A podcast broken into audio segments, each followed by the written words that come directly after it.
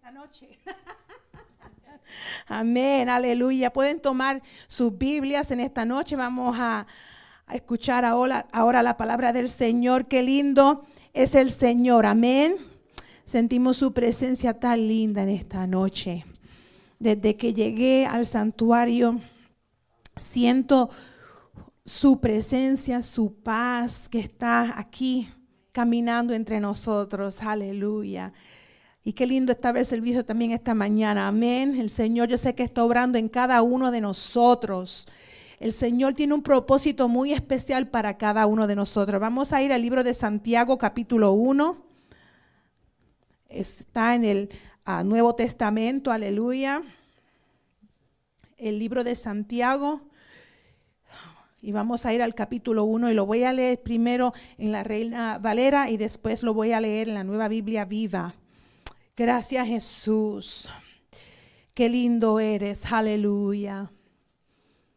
Oh, gracias Jesús. Esta mañana cuando estaba haciendo mi devoción, Él me llevó a Salmos 91, versículo 1, y estamos habitando en, en su sombra, estamos abrigados con Él.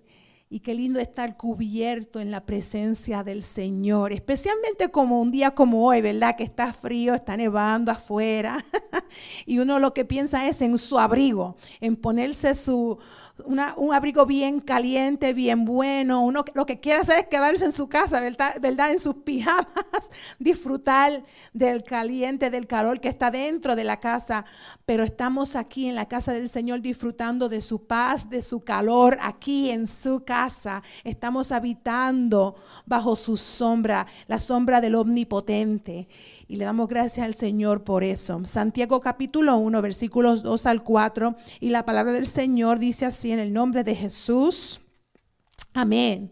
Hermanos míos, tened por sumo gozo cuando os halléis en diversas pruebas, sabiendo que la prueba de vuestra fe produce paciencia, mas tenga la paciencia su obra completa, para que seáis perfectos y cabales, sin que os falte cosa alguna.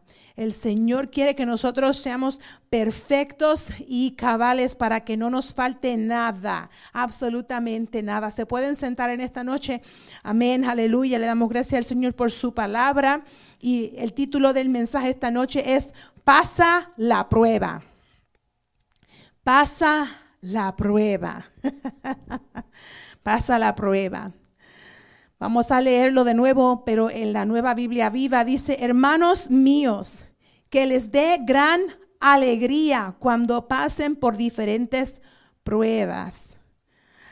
Ay, nos tiene que dar alegría, nos tiene que dar gozo cuando pasemos por pruebas. No solamente unas poquitas, pero diversas, diferentes clases de pruebas. Eso significa que no va a haber la misma prueba todo el tiempo, sino que va a venir en diferentes formas.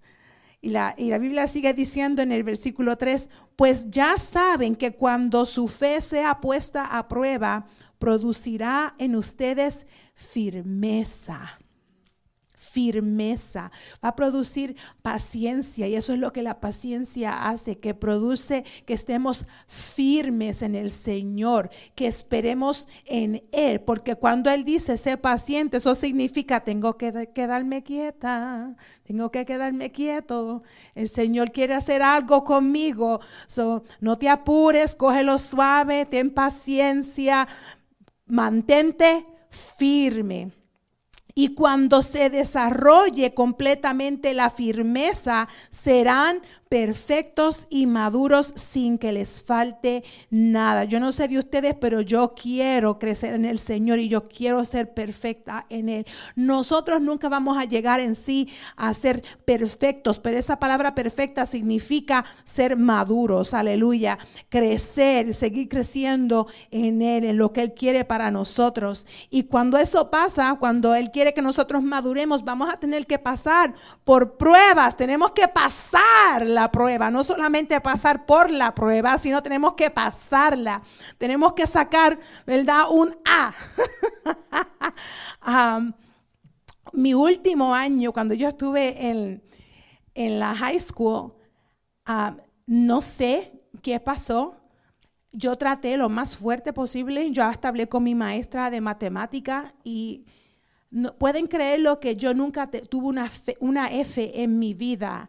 Y e, ese año, mi último año que estaba en la escuela, saqué F en matemáticas. Nunca en mi vida había tomado una F y, y me dieron una F en matemáticas. Yo estaba que yo ni sabía qué hacer con mí misma y había hablado con mis papás y ellos sabían, pero María Francia, yo sé que nosotros sabemos que tú no eres así, pero yo estaba que me estaba yo cayendo encima porque yo sabía la clase de persona que yo soy y no me gusta tener malas notas, me gusta seguir teniendo buenas notas.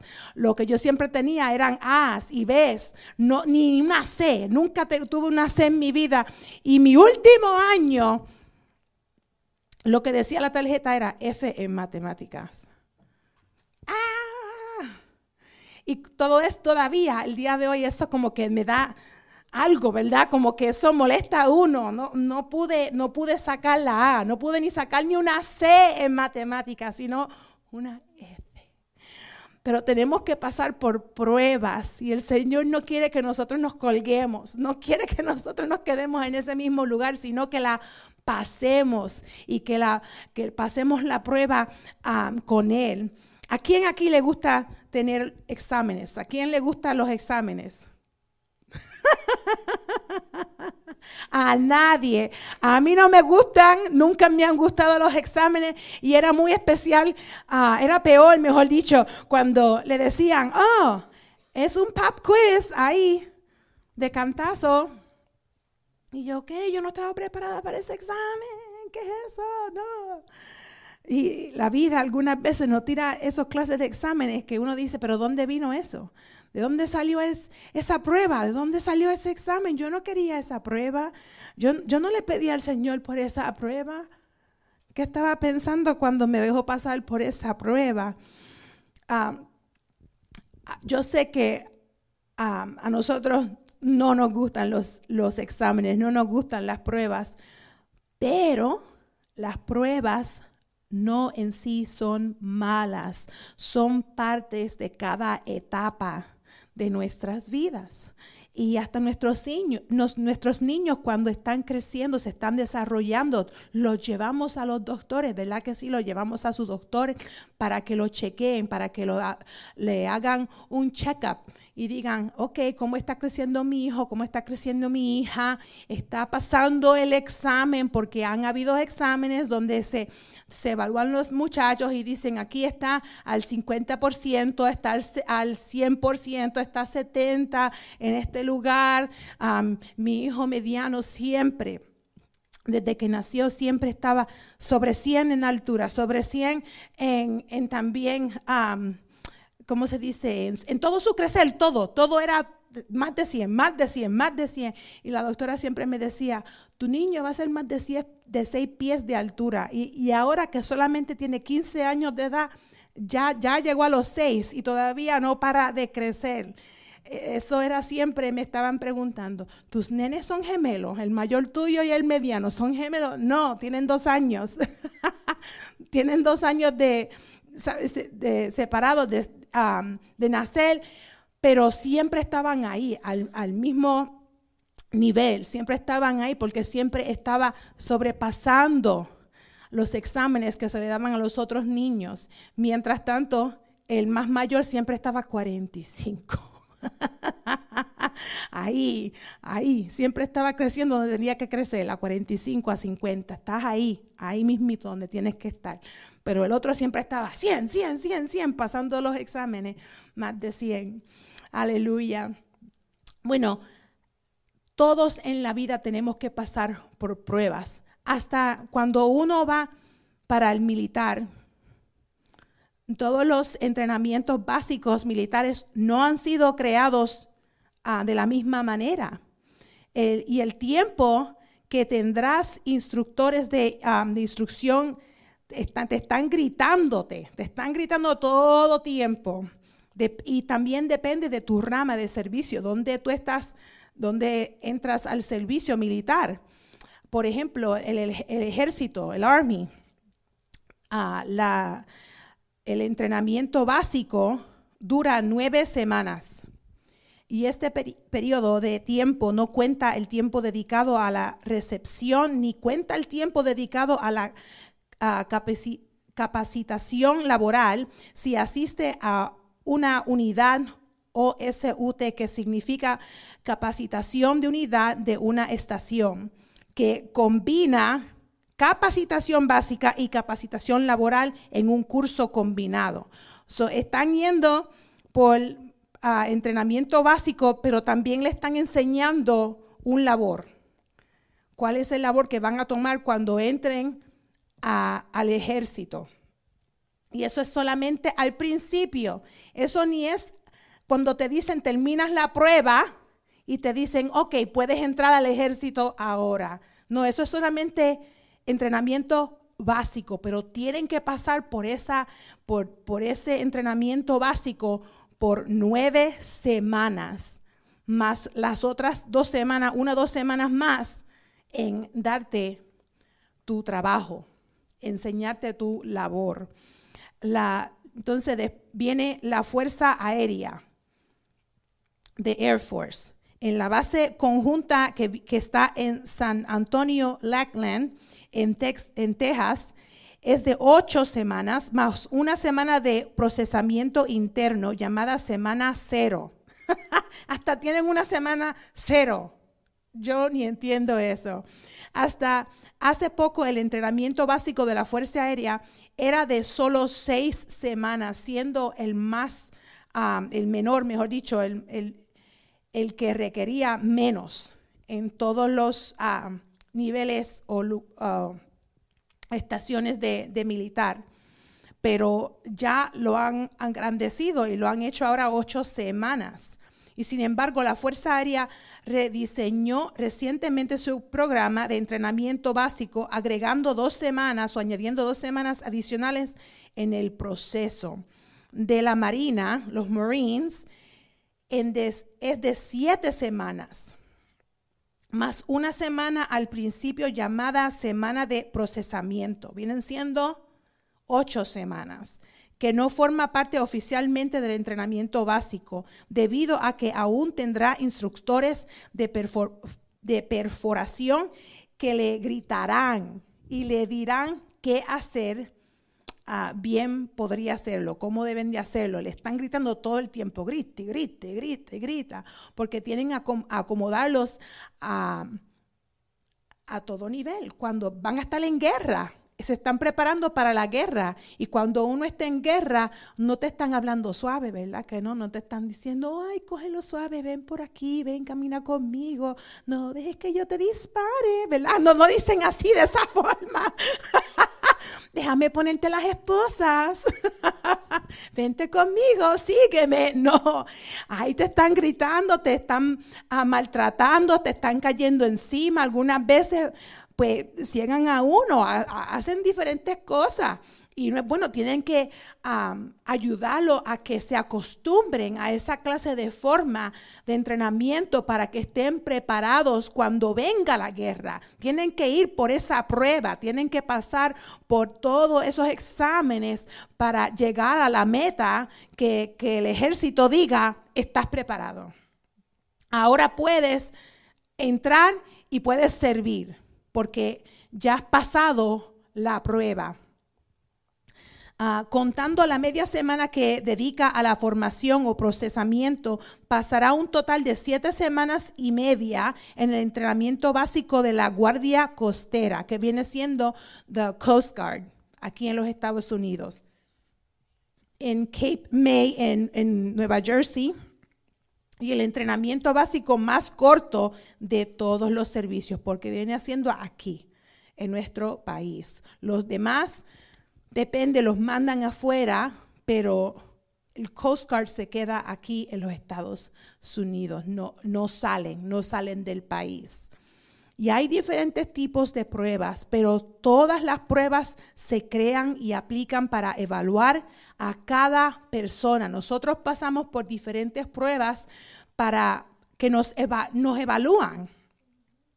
Y también nosotros no somos los únicos que pasamos por pruebas, sino que cada producto que se crea tiene que pasar por pruebas. Todas estas sillas que están aquí en esta, en esta iglesia, en este santuario, han pasado un examen, han pasado por una prueba porque alguien tenía que sentarse, tenían que ver que las piernas, las patas de esa, de esa silla iban a mantenerse en su lugar, que el asiento no se iba a caer, que los cojines que están adentro, ¿verdad? De esa fábrica, ese fábrico tenía que quedarse ahí puesto, hasta este púlpito. Eh, el piano, todo tenía, este, el micrófono tiene que pasar por una prueba, por un examen para ver si va a funcionar, si pasó la prueba. Y si no hay pruebas, ¿cómo sabemos que estamos listos? Si no hay pruebas, ¿cómo vamos a saber si vamos a poder hacer o asumir la tarea que tenemos entre manos? Que el Señor nos ha dado para hacer. Estoy aquí para decirles a ustedes que estamos pasando por pruebas, pero no es para matarnos. Estamos pasando por pruebas, pero no es para que nosotros nos morimos. Ah, ¿Cómo es la palabra? Perdón. No para morirnos, ¿verdad? no es para nosotros morirnos. El Señor nos deja pasar por las pruebas porque Él tiene un propósito muy grande para cada uno de nosotros. Él tiene una, una ah, destinada para nosotros, un destino para nosotros y la prueba está destinada a impulsarnos hacia el destino que el Señor tiene para cada uno de nosotros. Amén. Aleluya.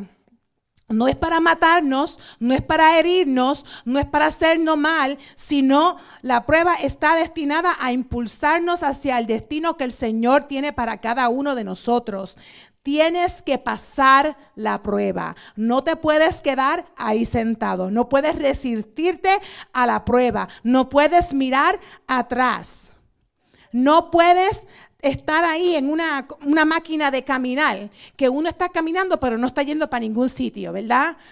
Estás ahí en la, en, la, en la, máquina de hacer ejercicio, pero no estás yendo para ningún lugar. ¿Qué haces caminando en el mismo lugar? ¿Por qué estás ahí, parado? Estás moviéndote, pero no te estás moviendo. Estás parado y estás ahí unos pasitos, pero no estás yendo para ningún lugar. El Señor dice, no, tienes que pasar la prueba. No la pases con una F, no la pases con una D, sino pásala bien. No, no, no digas, Señor, yo quiero pasar y ya, se acabó. Estoy ahí, no, no quiero seguir, no quiero seguir en la prueba, porque la prueba lo que hace es que está haciendo analítico, ¿verdad? Te está analizando qué es lo que hay en ti que se tiene que arreglar, qué es lo que hay en mí que no está bien. Y cuando la prueba pasa, dice, ok, ah, no sé, como que tus emociones no están muy bien, tu actitud no está muy bien, o eh, a lo mejor eso sí está bien, pero no lo estás haciendo bien en esta área, no lo estás haciendo bien aquí. ¿Por qué no te alineas? No, no te pones en el camino que yo tengo para ti, porque la prueba no es para herirnos, la prueba es para ayudarnos a pasar para el propósito, para hacer el propósito que el Señor tiene con nosotros. Amén. Aleluya. So, ¿Qué nos impide seguir hacia adelante?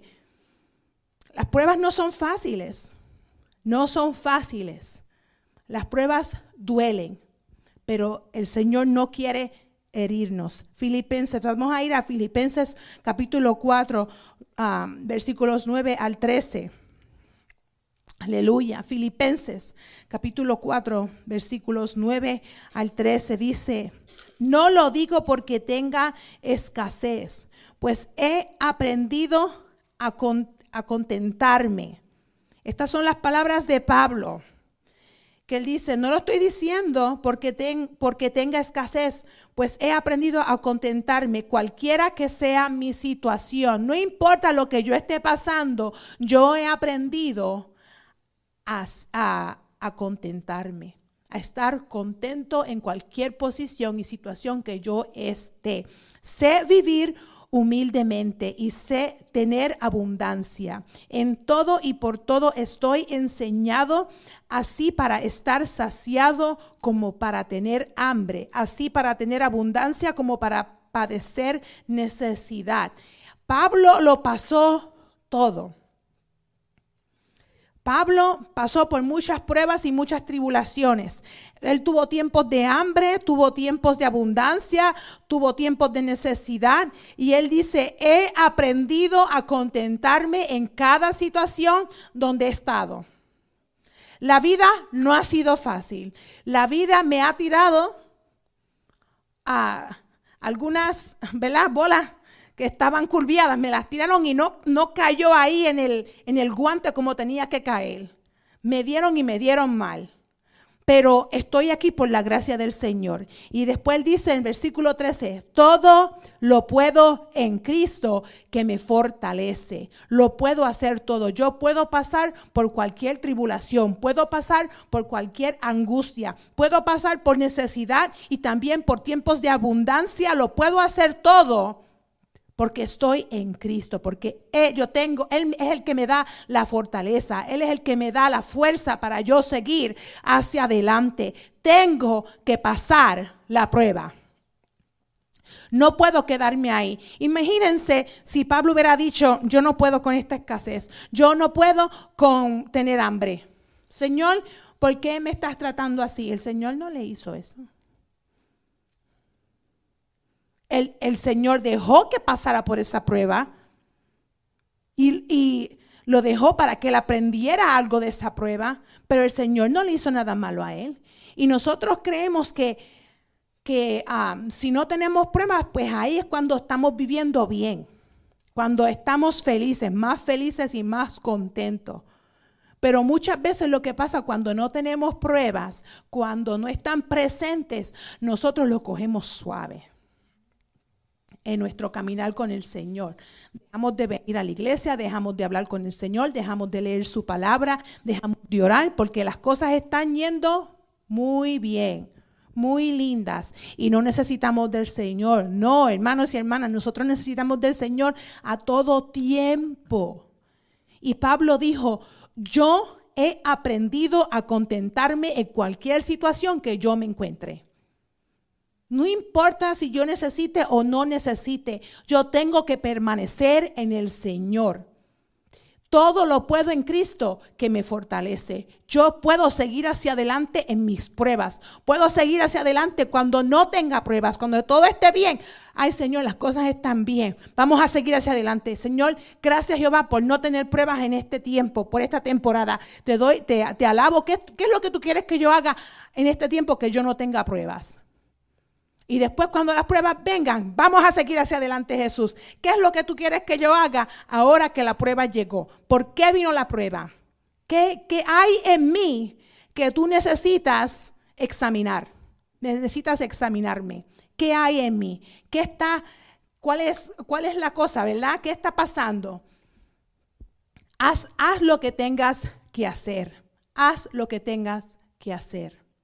Yo me recuerdo ya hace dos años atrás, a una amiga mía, una de mis mejores amigas, había fallecido. Ella lo que tenía eran 40 años de edad y había acabado de tener un bebé.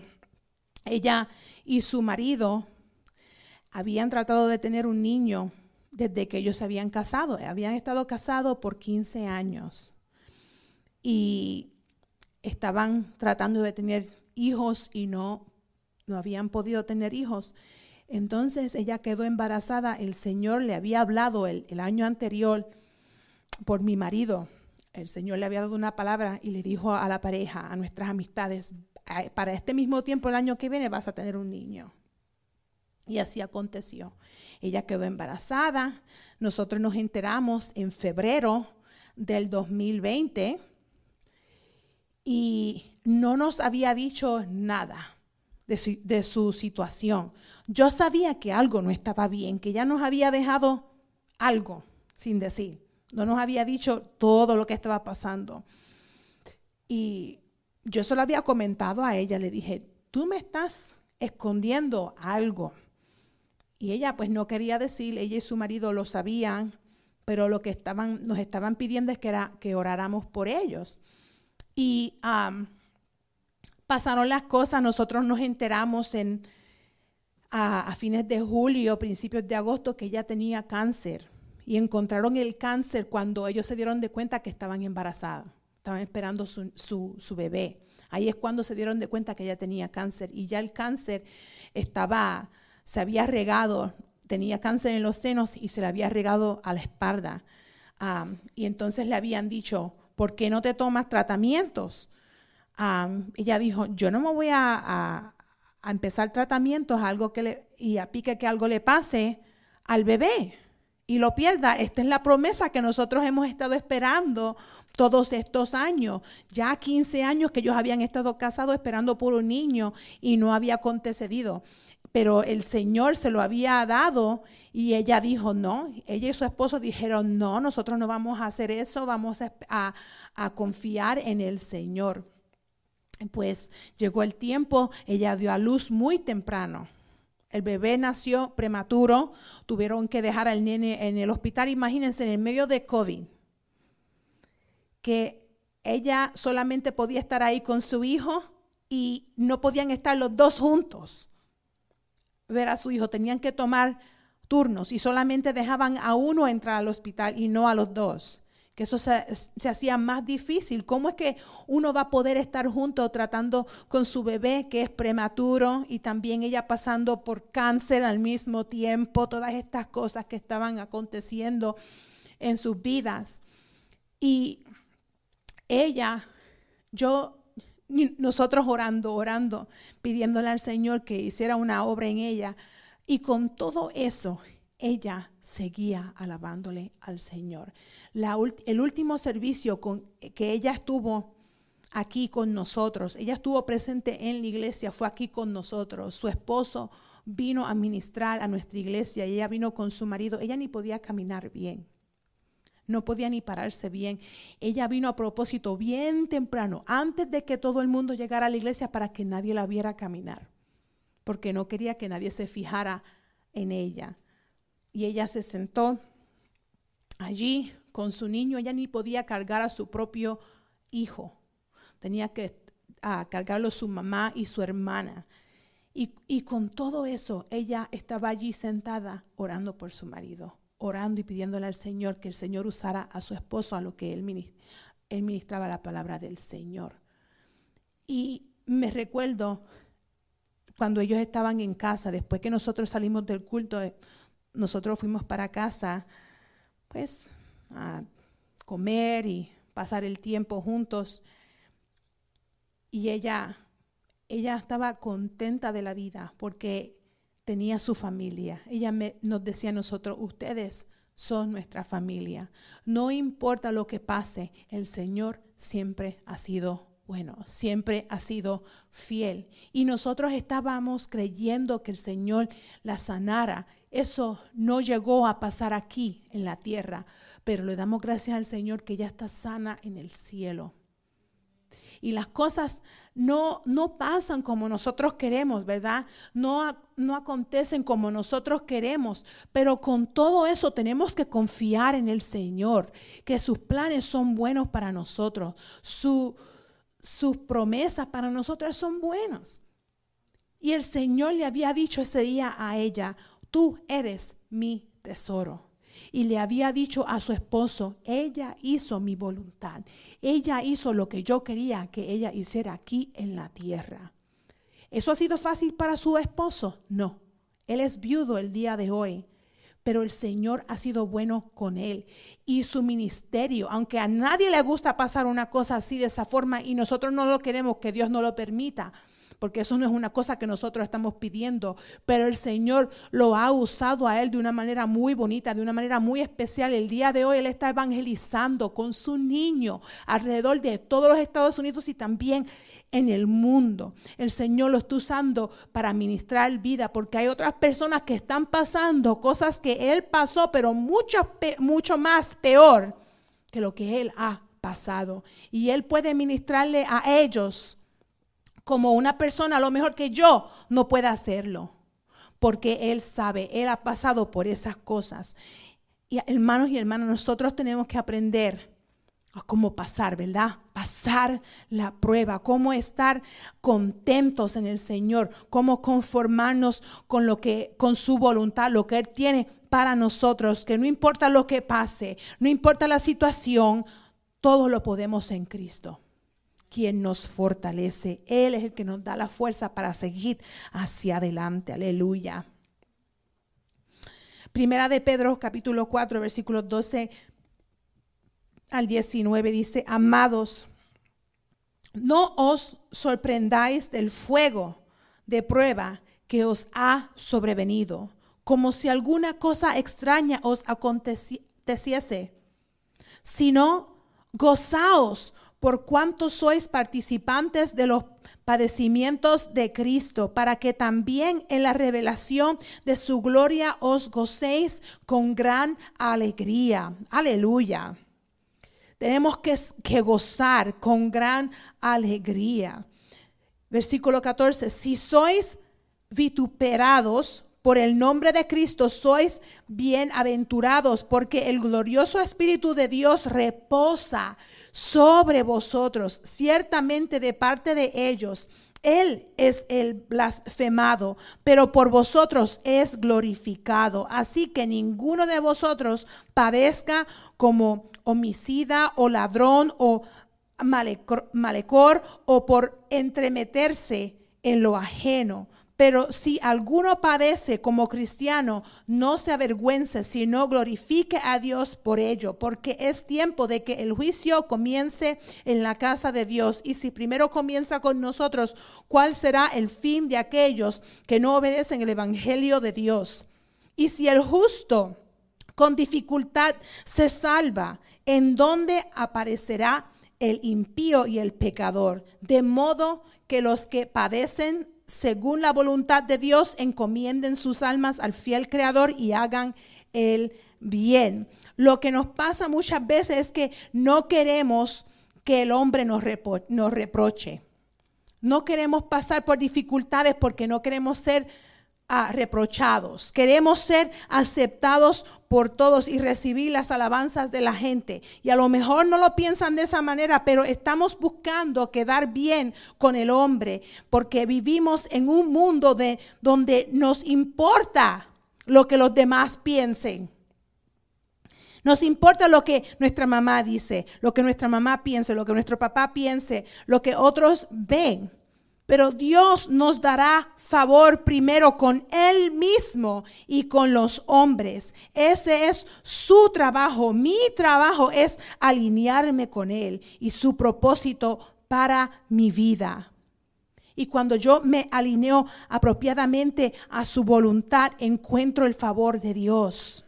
Y entonces Él es que me da el favor con los hombres. Mi trabajo es complacerlo a Él y hacer la, voluntad del Señor. Aleluya. Debemos entender que algunas personas se van a sentir atraídas al Señor por las palabras que vamos a decir, que vamos a proclamar de su palabra, mientras que otros nos van a despreciar por causa del nombre de Cristo. Pero de cualquier manera seremos probados. Vamos a ser probados. Vamos a pasar por pruebas. A nadie le gusta pasar por pruebas. A nadie le gusta pasar por pruebas, pero vamos a ser probados. Y pasar por una prueba no es malo.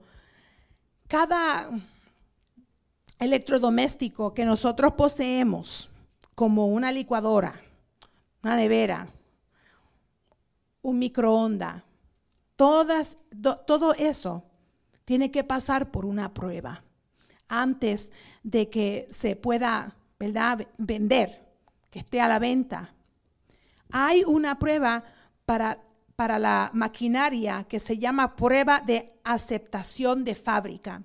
Y esto lo estaba yo buscando y fue muy interesante. La prueba de aceptación en fábrica es un, proceso que evalúa el equipo durante y después del proceso de ensamblaje.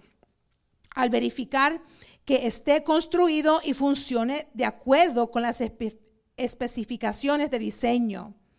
Esta prueba de aceptación en fábrica asegura que los componentes y controles funcionen correctamente de acuerdo con la funcionalidad del propio equipo.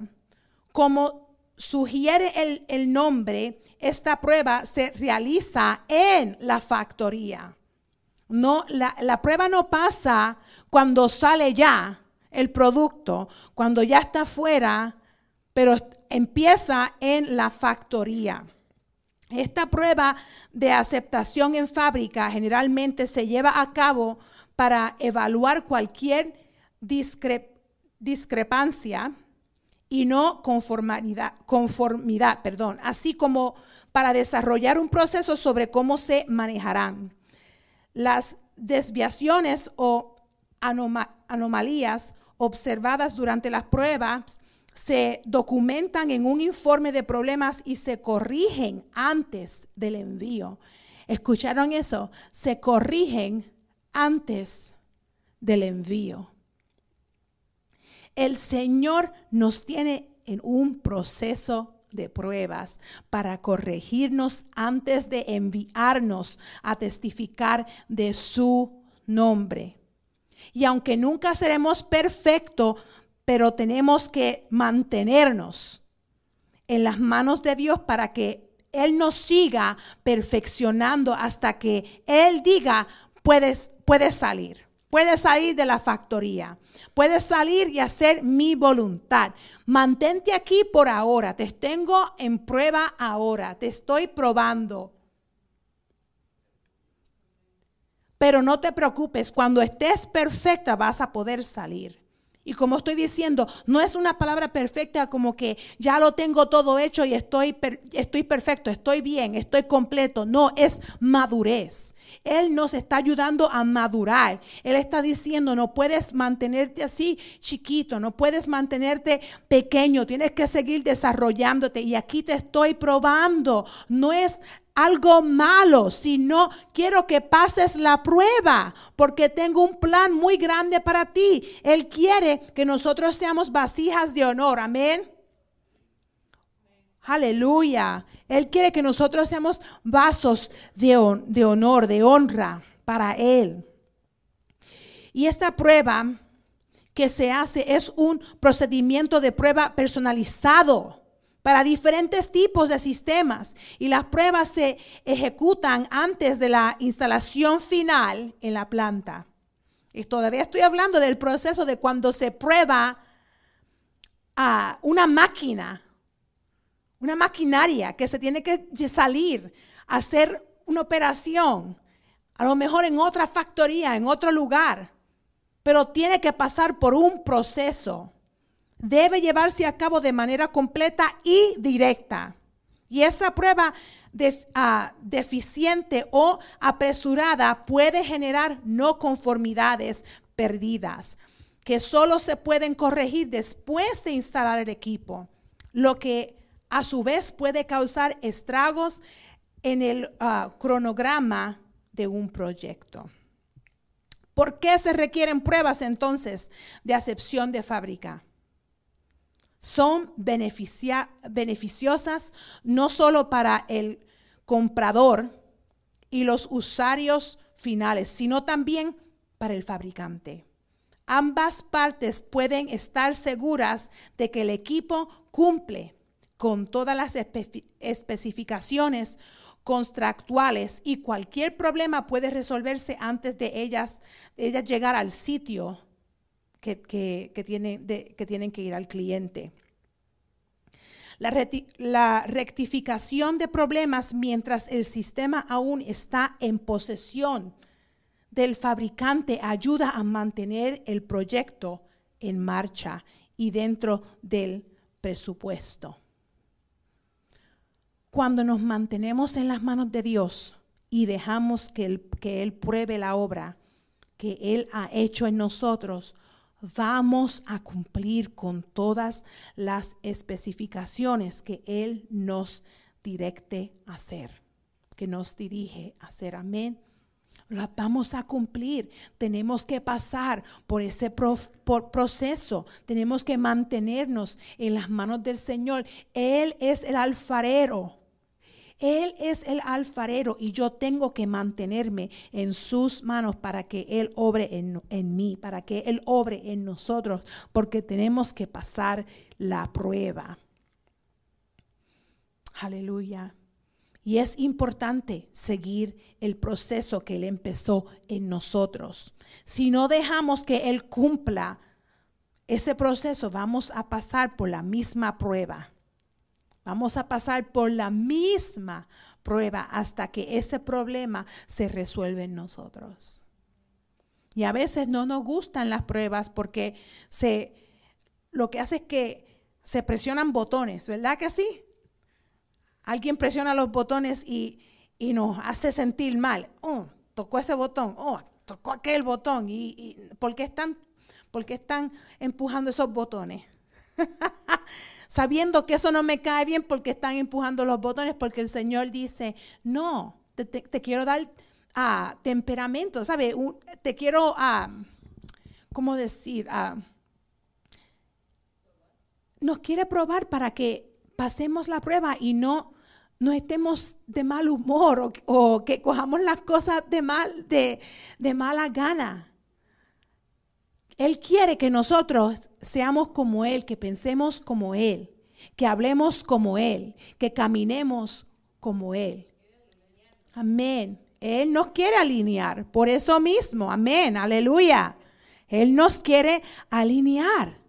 Y a nosotros no nos gustan las pruebas porque Oh, está tocando ese botoncito y ese botoncito duele, ese botoncito duele. No, el Señor dice, es por eso que lo estoy tocando, porque quiero, quiero perfeccionarlo, quiero corregirlo, quiero, quiero hacerlo mejor. Amén, amén.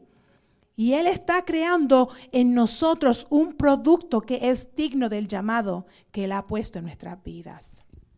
Vamos a ir a Primera de Pedro 1, capítulo 3 y versículo 7 y estoy terminando ya. Bendito el Dios y Padre, Padre de nuestro Señor Jesucristo, que según su grande misericordia nos hizo renacer para una esperanza viva. Gracias, Señor. Es una esperanza viva por la resurrección de Jesucristo de los muertos para una herencia incorruptible. No es una herencia que se va a quedar aquí en la tierra es una herencia que es incorruptible. Nadie la puede quitar, nadie me la puede quitar. Amén. No se va a morir, no se va a marchitar, sino que es incorruptible, incontaminada e inmarcesible, reservada en los cielos para vosotros, que sois guardados por el poder de Dios mediante la fe para alcanzar la salvación que está preparando para ser manifestada en el tiempo, en el tiempo postrero. Versículo 6, aquí estamos. Y en lo cual vosotros os alegráis, aunque ahora por un poco de tiempo, si es necesario, tengáis que ser qué? Afligidos en diversas pruebas para que sometida a prueba vuestra fe, mucho más preciosa que el oro, el cual aunque perecedero se prueba con fuego, sea hallada en alabanza, gloria y honra cuando sea manifestado Jesucristo. El carácter de nuestra fe el carácter de nuestra fe está siendo refinado por fuego porque es precioso. Nuestra fe es precioso. Los diamantes, el oro, la plata y las piedras preciosas pasan por un intenso proceso de presión, de calor y de purificación. Pasan por el fuego, pero no es para herirlas, sino para que reflejen la gloria de Dios. El oro se purifica para reflejar algo lindo, ¿verdad que sí? Nosotros tenemos, los que estamos casados, tenemos sortijas. Y es para reflejar que estoy casada. Y estoy casada y estoy feliz que estoy casada. ah, tengo mi diamante, ¿verdad? es para reflejar, pues, que yo amo a mi esposo, para que la gente vea, estoy felizmente casada. Aunque no todo el mundo cree en eso, pero nosotros sí. Para que el mundo sepa, yo estoy casada feliz con mi, con mi marido. Y entonces el Señor nos prueba como oro, nos prueba como plata y, y nos dice, yo quiero que tú reflejes mi luz. Quiero que reflejes mi gloria, mi alabanza. Y nosotros pasamos por pruebas y no debemos de quejarnos, sino glorificarlo a Él. La Biblia dice que glorifiquemos, que lo glorifiquemos a todo tiempo, que le demos gracias a Él en medio de todo lo que nos esté pasando. Aleluya. El carácter de vuestra fe es más valioso que el oro que se afina con fuego. Nuestro carácter no es perecedero, sino que también debe ser probado por fuego para que resulte en cosas, en estas cosas, que va a resultar en alabanza, honra y gloria a Dios. Todo en nosotros se purifica para mostrar sus alabanzas a quien nos llamó de las tinieblas a su luz admirable. Primera de Pedro 2.9. Mas vosotros sois linaje escogido, real sacerdocio, nación santa, pueblo adquirido por Dios para que anunciéis las virtudes de aquel que os llamó de las tinieblas a su luz admirable. Aleluya. Estamos aquí para reflejar su luz admirable. Y vamos a aquí a, terminar, hermano Jorge, si puede poner el, primer retrato. El rosa graph diamante. No se ve muy bien. Ah, se ve, ok, se ve mejor acá. Se ve mejor acá. Es eh, el, el graph es un raro diamante que es color rosita vivo de 24.78 Lleva el nombre de Lawrence Graff, quien lo adquirió en la venta de joyas magníficas de Sotheby's en Ginebra en el 2010. A Graff se le quitaron 25 pequeñas fallas naturales del anillo y el tamaño en quilates se redujo de 24.78 quilates a 23.88 quilates. Esto cambió el color de intenso a vivido y la claridad de la piedra a impecable internamente. Se cortó y por ser cortado hizo que el color cambiara y se pusiera más vivido y que no tuviera ninguna, ah, ningún defecto, que fuera impecable. Y eso es una piedra natural, eso es un diamante rosa, que se vendió por 46 a 200 millones de pesos, más de 46 mil millones de dólares. Ese diamante. Vamos a ir al próximo. El diamante estrella rosa. Y estoy buscando dos rositas porque son tan lindos, pero estaban ahí en, en, la, en el número de, la, de 10, de los más ah, costosos, que costaron mucho. Ese diamante lo puse ahí para que se viera en, en la mano. Mira qué grande es esa piedra. El mío parece un granito de sal. comparado a eso. El diamante estrella CTF y ese se vendió por 71.2 millones de dólares.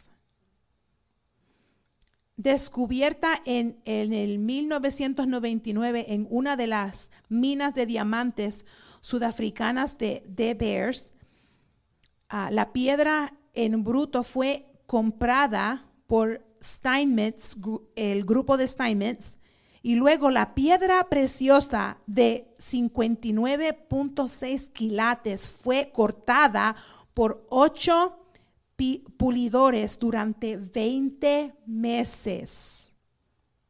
Casi dos años. Ese diamante estuvo siendo cortado, estuvo siendo procesado, estuvo siendo puesto eh, bajo presión por calor, cortándose poco a poco. Porque hermanos y hermanas, cuando el Señor nos, está, trabajando en nosotros, no lo puede hacer de un cantazo. No lo puede hacer de la noche a la mañana. Y un diamante tampoco no se puede cortar para que se vea perfecto, para que no haya ninguna ah, imperfección en ella. Se tiene que tomar tiempo. Y eso fue cortado por ocho personas. Ocho personas que están, ah, tienen, ¿cómo se dice? Ah, el entrenamiento para poder hacer el trabajo adecuado para cortar ese diamante, esa piedra. Que los diamantes son comunes, son comunes, pero el trabajo que se toma para hacerlos perfectos y no común, únicos, hacerlos únicos. Porque si el Señor decide, oh, lo corto aquí de un cantazo, vamos a romper bajo la presión, vamos a quebrar. Y el Señor no quiere eso, Él quiere madurarnos. Y la última piedra el último diamante. Mire qué lindo. Ese es el diamante más, el más que cuesta. No tiene precio.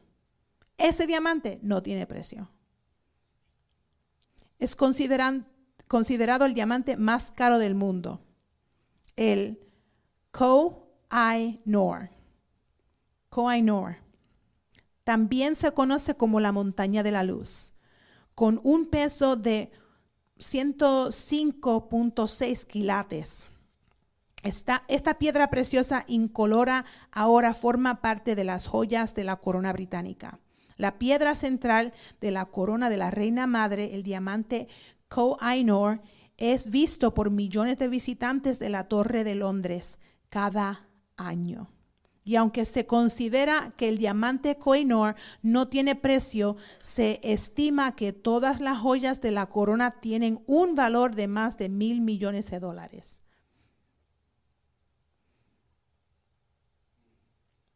Y no hay ninguna imperfección en ella. A nadie le gusta sentir presión. A nadie le gusta sentir dolor. A nadie le gusta cortarse cortarse, ¿verdad? O ser cortado. Pueden ponerse en pies en esta noche, aleluya.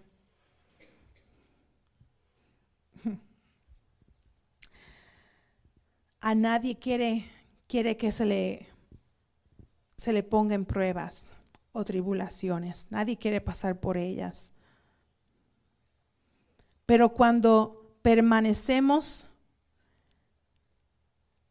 en las manos del alfarero y permitimos que Él nos forme y moldee según su buena voluntad,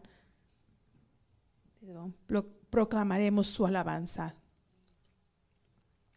Tenemos que permitir que, que Dios nos convierta en lo que Él quiere que nosotros seamos, ¿verdad? Tenemos que pasar por la prueba, tenemos que pasar por ella. No ok, voy a, voy a hacerlo a lo loco, tengo, voy a pasarla así de cantazo. Voy a, no, porque vamos a quebrantar, vamos a romper, vamos a, a doler. Pero el Señor, aunque duele un poco, el Señor está haciendo una obra bonita en nosotros. Cuando mi amiga falleció, ella falleció en octubre del 2020 al principio del mes de octubre y nosotros fuimos a enterrarla dos, dos o tres semanas después. Y yo estaba orando, nos habíamos quedado en una casa. Yo estaba orando y estaba quebrantada, estaba, bueno, no estaba bien. Y el Señor me dijo, pues yo estaba tan adolorida, habían tantas cosas, cosas que estaban aconteciendo al mismo tiempo. Y el Señor, perdón, hermano Jorge, si puede poner música, gracias. Ah, el Señor me había dicho, tú estás tan quebrantada. No es que yo te estoy adoloriendo, te estoy haciendo mal, sino lo que tú sientes es yo sacando todas esas piezas que están rotas y las estoy tratando de poner de nuevo como deben de ir. Te estoy tratando de poner de nuevo. Y lo que sientes es el dolor del quebranto. Entonces me puse a llorar más todavía. me dije, Señor, esto duele muchísimo. Esto duele mucho. Y para ese mismo tiempo mi mamá también estaba enferma. Ya estaban comenzando pues sus últimos tiempos aquí en la tierra. Y yo decía, Jehová, esto es mucho. Yo no sé si yo pueda superar esto. Y él me dijo, mantente no te muevas y mantente en mis manos y yo voy a obrar. Yo te voy a hacer de nuevo. Voy a tomar cada pieza y la voy a poner donde debe manos.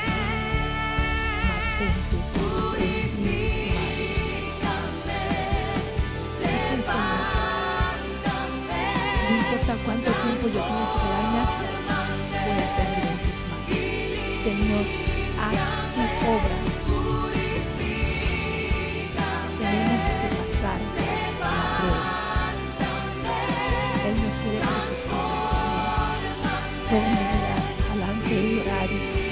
Con el Señor en esta noche que nos haga en, en un vaso de honra, aleluya, para su gloria. Te alabamos Jesús, que nos purifique Jehová. Purifícanos, Jesús. Alabado sea tu nombre, Jehová. Te alabamos, Jesús. Te glorificamos, Jesús. Oh, te alabamos en esta noche. Aleluya.